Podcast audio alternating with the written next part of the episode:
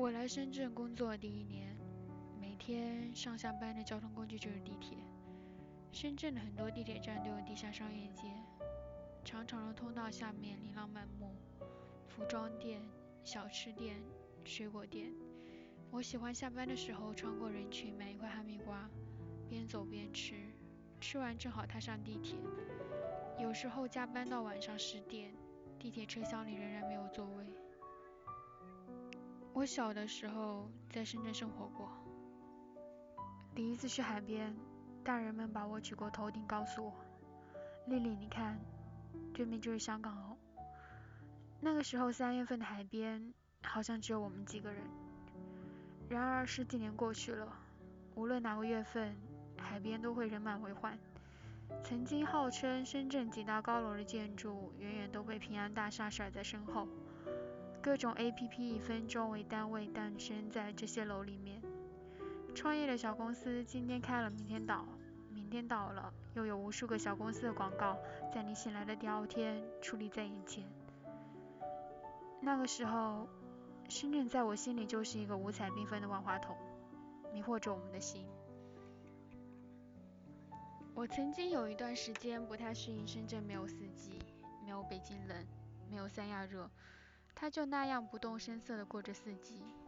因为这样的气候让人们分不清日子在流逝，好像只有每年的这个时候，一场场阵雨刷新后街道变得翠绿，这才回过神，哦，春天来了。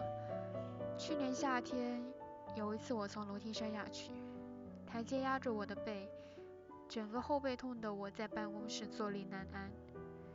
我请了假回家，躺在床上一动不动，直到黄昏的时候，董双的微信吵醒我。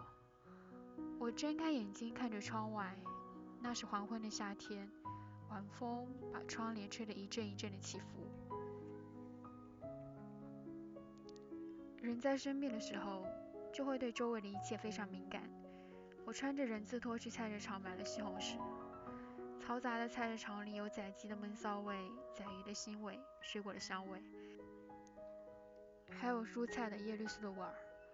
我心里笑了笑，这才是人间烟火味。走出菜市场，黄昏的空气里又有一股稻草烧过的炊烟味。也有人说，这种味道是人的灵魂。在极度平静的环境下出现了幻觉。总之，这种味道是不会出现在顶级钻石地段的。我走过马路的时候，觉得周围的一切都是鲜活的，是生命的气息。人们发明各种东西来计算时间，手表、闹钟、日历。深圳的每一年的轮回，都以春天的暴雨开始。人们在这样的季节里，想出了许多法子。来提醒人们时间在走。商场里带来圣诞，广场带来彩灯，咖啡厅带来雪花的剪纸，地铁出口派发的广告小礼物。后来上班坐私家车，走在深圳大道上，总能看见一大片一大片被蓝色铁皮围起来的工地，里面有各种机器的切割打磨声。过一段时间，这些废墟拔掉铁皮外衣。傲气的变成人们口中的热点。高级的餐厅、庞大的购物中心，或者是耸高的楼盘建筑，一栋比一栋新锐，一栋比一栋高傲。人们又爱它，又恨它；人们离开它，又靠近它。我就是在这样一个城市里认识了董双，一个一米六几的北方姑娘。我住在龙华，在下班的地铁里看到。董晨星对我说：“嘿，这个姑娘有住龙华，你们可以一起走诶。”后来我就跟这个姑娘一起走到地铁站。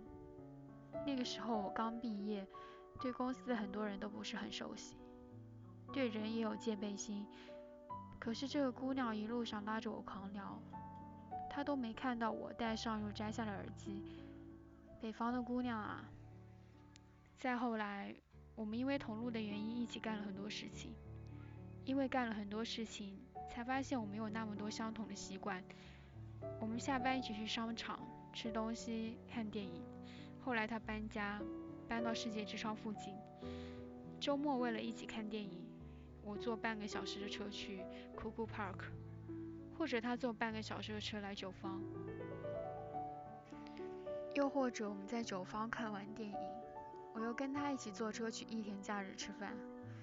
我们就是在这样的往来里耗掉了我们在一起的第一年。去年的冬天，我们去了广州，走遍了所有的景点，在沙面上有一块石头，上面刻着“友谊园”。我过去拉着他的手，叫路人给我们拍一张照片。那时候我还是短发，他是长发。后来我们一起去香港，一起去澳门。我们蹲在澳门的路边吃咖喱鱼蛋，我们也坐在海港城的餐厅里吃牛排。我们在晚上十一点下班后，穿过公司楼下闪耀的圣诞树，买一杯果汁。在没睡醒的早晨去大食会吃茶叶蛋。我减肥不吃饭，他常常告诫我这样做是没有用的。我常常加班长痘，他告诫我要多睡觉。我常常容易想太多，他告诫我要吃饱，心情好。二零一六年的五月天里，他因为私人事情必须离开这个城市。我们在吃过很多餐厅后，选择在麦当劳吃最后一餐，因为安东尼说过。你以后无论去哪里，去哪个城市，那个城市里面的麦当劳和这个城市的麦当劳是一样的，在世界的任何一个地方都有它。只要你走进去，就会想起我们在一起陪伴的日子。樊胜美在《欢乐颂》里说：“好朋友如温泉，浑身僵硬的躺进去，每一根神经都会慢慢在幸福中苏醒。”今天下午我很忙碌。我忙着画图，忙着交接图纸武汉班，忙着回答别人的问题。我在这些忙碌的画面间隙插播了几秒，望了一眼窗外。无论是哪个城市，里面住着三种人：爱他而留下的，无奈离开的，好奇经过的。五月的深圳，早晨是冷的，晚上又是热的。这个现在是短发的北方姑娘，要回到四季分明的北方去。有嫩芽的春，狂躁的叶，落叶的秋，冬雪的冬。五月过后，我们将一个南方，一个北方的走在街道上，走在这个杂乱又温暖、庞大又微茫、属于我们每一个人的城市。祝你好。